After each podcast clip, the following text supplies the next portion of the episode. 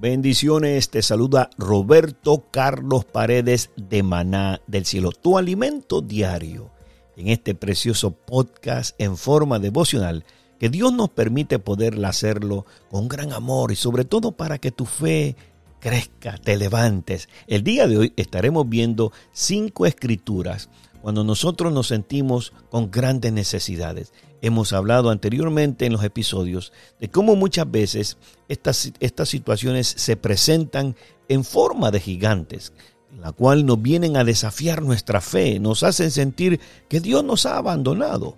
Muchas veces nos hacen sentir que podamos estar desesperados, con temor. Pero sabe qué lindo, podemos tener la confianza y la seguridad de que tenemos la palabra de Dios. Déjame leerle estas cinco hermosas escrituras que te pueden ayudar, sobre todo cuando tú te sientes que estás pasando una gran necesidad. Mi Dios pues suplirá todo lo que os falta, conforme a sus riquezas en gloria en Cristo Jesús. Filipenses 4:19. Salmo 111:5 dice, ha dado alimento a los que le temen, para siempre se acordará de su pacto.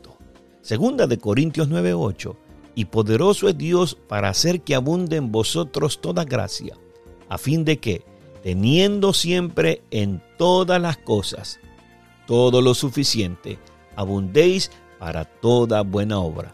Mateo 6:26. Mirad las aves del cielo, que no siembran, ni ciegan, ni recogen en graneros, y vuestro Padre Celestial las alimenta. ¿No valéis vosotros mucho más que ellas? Por último, Salmo 23.1. Jehová es mi pastor, nada me faltará. Qué linda promesa que podemos encontrar en la palabra de Dios. Sabe que Él es nuestro Padre Celestial y Él no dejará que sus hijos les haga falta nada. Le invito a que oremos juntos el día de hoy. Padre Celestial, te doy gracias por tu hermosa palabra que he podido escuchar el día de hoy activado, mi fe ha empezado a reaccionar.